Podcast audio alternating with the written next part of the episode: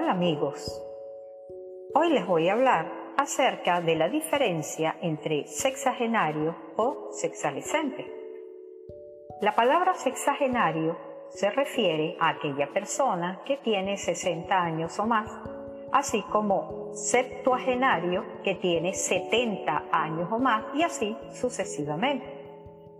Al hablar de estas edades, nos imaginamos a personas ancianas que ya no tienen alegría de vivir.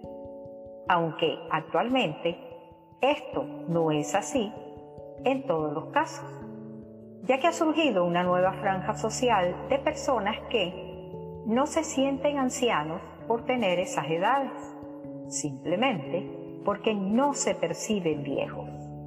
Están en buenas condiciones físicas y mentales aún trabajan en lo que les gusta, realizan ejercicios físicos de acuerdo a sus capacidades y saben gestionar sus emociones.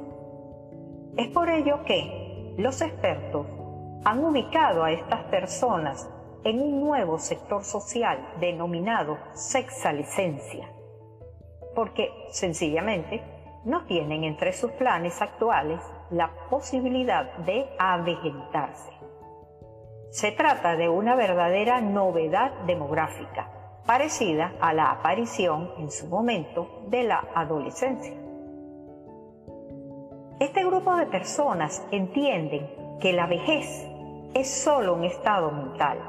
Entendieron que solo es un concepto que, tanto en los libros como en el cine y la televisión, se empeñaron en hacer sentir a los que tienen estas edades que ya no sirven para nada, que ya son desechables, que las canas son una vergüenza y que la piel arrugada es algo que se debe esconder. Sin tomar en cuenta que la mayoría de estos individuos pertenecientes a este rango de longevidad son aún productivos o productivas, que poseen una gran experiencia tanto en la labor que desempeñan como en el arte de vivir. El hombre y la mujer de 60, 70 años o más, hoy por hoy, si les gusta su empleo, no quieren jubilarse. Y los que ya lo hicieron es porque buscaron y encontraron una actividad que les agrada y se ganan la vida con eso.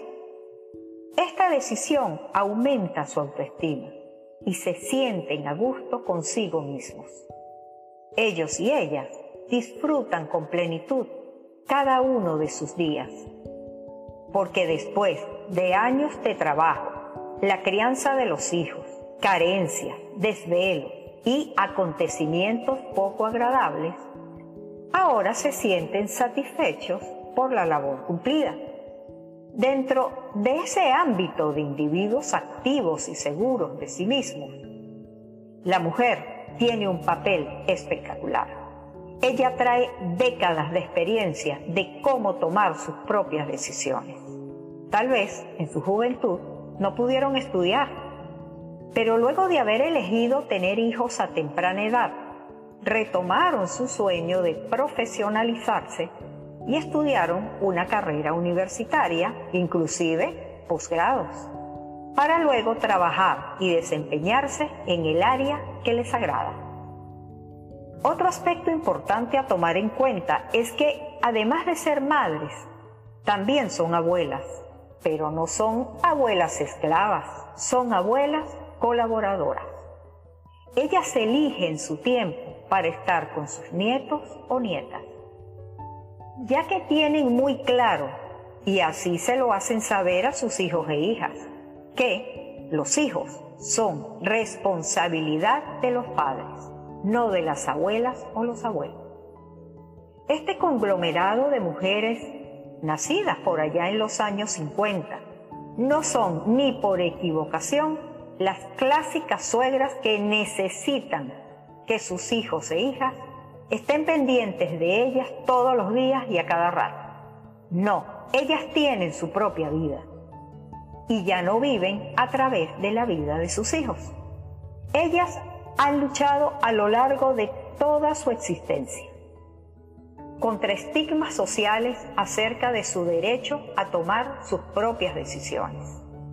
Y si tienen pareja, saben perfectamente que la convivencia en pareja no cercena su poder de decisión, sino que tanto ella como él exponen sus puntos de vista y juntos toman la decisión más acertada que beneficia a ambos.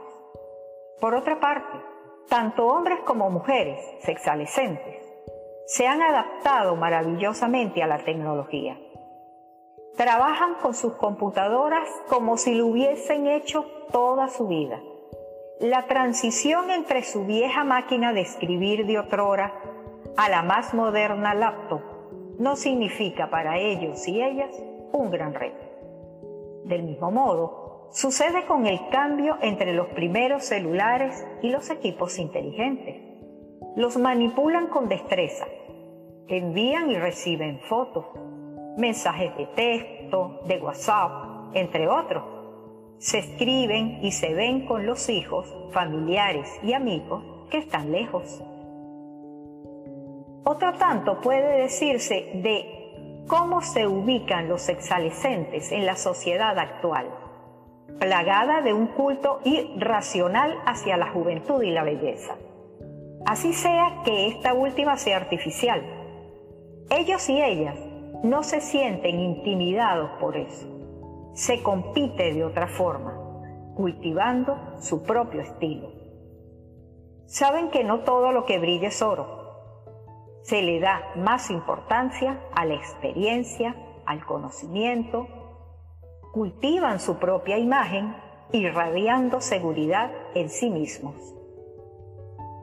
Se sienten plenos física e intelectualmente. Recuerdan su juventud, pero sin nostalgia, porque saben perfectamente que esta etapa de la vida estuvo sin nada por las equivocaciones y caídas ocasionadas por la inexperiencia. Finalmente, los exalescentes de hoy están transitando una edad en la que en décadas anteriores se consideraban viejos. Hoy saben que no es así.